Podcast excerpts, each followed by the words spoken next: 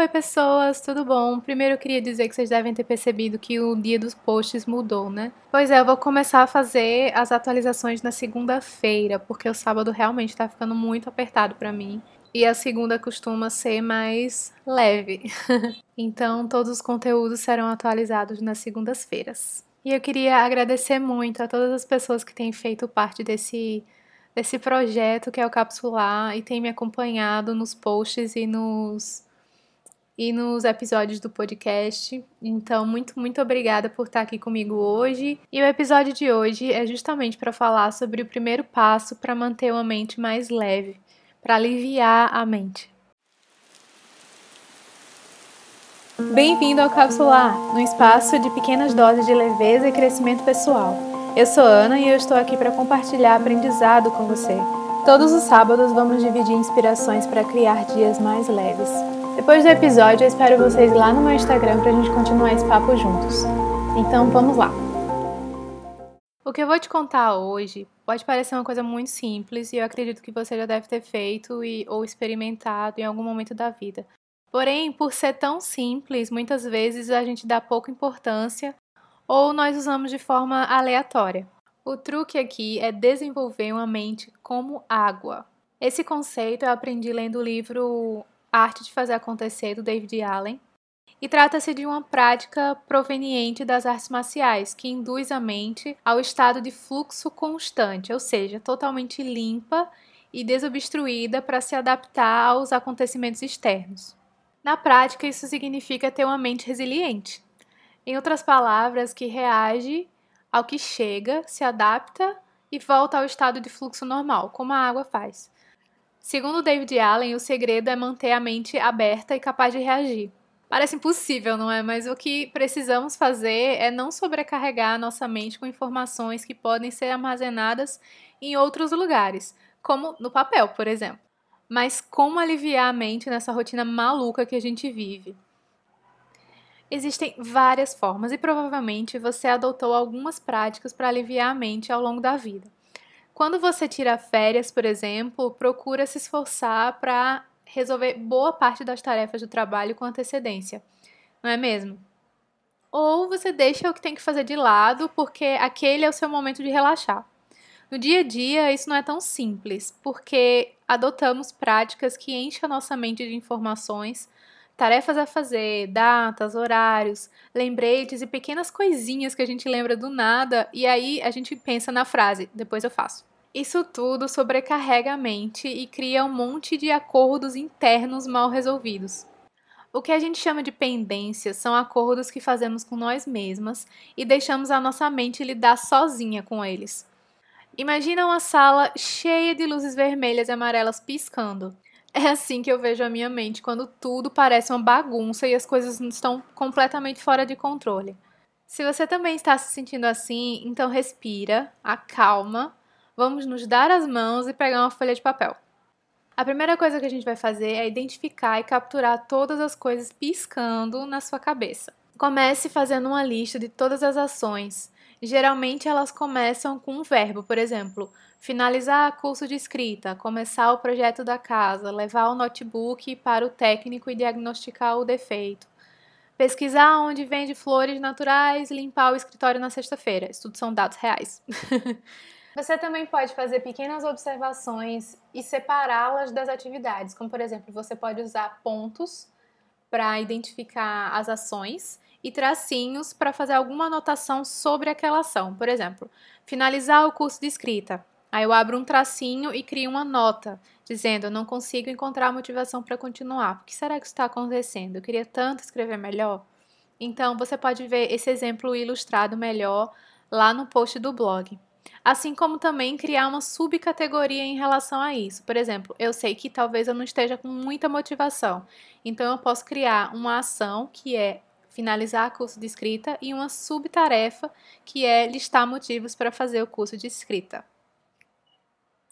Depois de criar uma lista enorme de coisas, que provavelmente vai ser grande mesmo, é a hora de esclarecer o que cada uma delas significa para você, onde e quando elas vão ser executadas.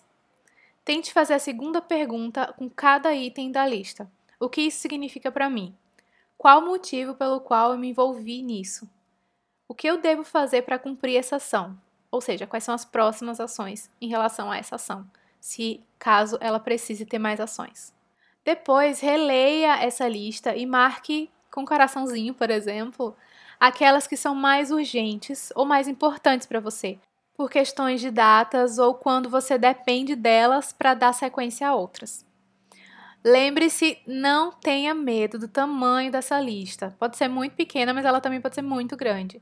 Cada coisa tem seu tempo. Você não precisa fazer tudo agora, ou nas próximas semanas, ou nem nesse mês se for necessário. Separe as atividades em categorias de tempo, por exemplo. Determinadas atividades pode ser mês tal, semana que vem, ano que vem, como você achar melhor e se sentir mais confortável. Todas as luzes foram capturadas e esclarecidas? Ótimo! Agora saiba que a sua mente não é obrigada a lembrar de tudo. Todas as coisas que têm data devem ir para um sistema de calendário. De preferência que toque um alarme no dia e na hora do evento que deve acontecer. Para as demais ações, separe um sistema como Planner, Bullet Journal, Agenda ou algum lugar que você se sinta confortável e que alivie a sua mente dessas atividades. Todas essas coisas devem ser organizadas em ferramentas eficazes, não na sua cabeça. E lembre de sempre checar essas atividades pelo menos uma vez por semana. Ah, Ana, mas eu não tenho tempo. Então, o tempo é o mesmo para todo mundo, amiga. e eu te confesso que eu também me atrapalho um pouco com esses laços abertos de vez em quando. Porém, cada dia eu comprovo que o problema é a falta de definição sobre o que são essas coisas e quais as ações que elas realmente exigem. Quanto mais aprendo sobre isso, mais fácil é distribuir as horas do dia para que eu consiga fazer o que deve ser feito, deixando a mente mais limpa, a fim de que ela possa receber os excessos das rotinas agitadas e processá-las com mais tranquilidade. Se você é uma dessas pessoas que já usa esse sistema de lista, mas não consegue ainda lidar muito bem com ele, ainda não vê efeito nisso, eu não conheço muito a sua rotina, mas você pode conversar comigo pelos comentários ou via inbox no Instagram. Mesmo assim, eu vou usar da experiência do David Allen para enumerar três coisinhas que podem estar acontecendo para suas listas não darem certo. A primeira coisa é que você pode não ter determinado exatamente o resultado que deseja alcançar. Ou seja, os motivos pelo qual você entrou nessa coisa, nessa atividade, pode não ser tão claro para você. E por isso você consegue, e por isso você não consegue ver além da atividade ou mirar no que acontece no final do processo, nos frutos que você vai colher ou na solução que você vai chegar como por exemplo nas aulas de escrita que eu falei anteriormente. Outra coisa que pode estar acontecendo é que você não definiu qual a aproximação física para aquela coisa acontecer. Quando a gente tem uma ação e dentro dessa mesma ação precisa de outras ações, geralmente isso tem que estar muito claro. Se sua pendência demanda de várias ações, como no, nesse exemplo, você pode considerar um projeto. Por exemplo, eu preciso criar um projeto básico para reformar minha casa. Isso demanda várias pequenas ações até que tudo esteja pronto para eu entregar ao mestre de obras. Se essas ações não estiverem bem claras, provavelmente eu vou me perder e algumas luzes vermelhas vão acender na minha cabeça. A terceira opção é ou você não registrou o resultado almejado e as ações necessárias para alcançá-lo em um sistema de confiável de lembretes. Nesse caso, eu costumo pôr tudo em uma folha de papel e depois distribuir as atividades no meu planner. Algumas vezes eu coloco no aplicativo chamado Minimalist, mas geralmente eu faço isso com as atividades do dia em específico. Os projetos eu coloco dentro de outro aplicativo chamado Notion e sempre reviso uma vez por semana. Depois eu posso falar mais sobre esses aplicativos se vocês quiserem, então deixem seus comentários lá no post do blog se vocês querem que eu fale sobre aplicativos ou outras ferramentas de organização. Então, tudo que tem uma data para acontecer deve ir para um sistema de calendário com notificações, como eu falei anteriormente. Isso tudo deve ser revisado toda semana, eu vou ficar repetindo isso sempre. Geralmente eu faço isso nos domingos à noite, porque eu posso planejar as ações previstas para a próxima semana e às vezes também fazer uma análise do que aconteceu durante a semana. Resumindo, para que a nossa mente esteja mais aliviada, devemos aprender a tirar dela todo o acúmulo de ações ou pendências e colocar num papel ou em um sistema que funcione para a gente. Funcione significa nos lembre e facilite na hora de executar qualquer ação. Como eu trabalho com ferramentas de organização, eu posso te contar um pouquinho sobre elas em um outro dia. Hoje eu vou ficando por aqui. Como sempre, é uma alegria compartilhar ideias com você e eu espero ter te ajudado de alguma forma.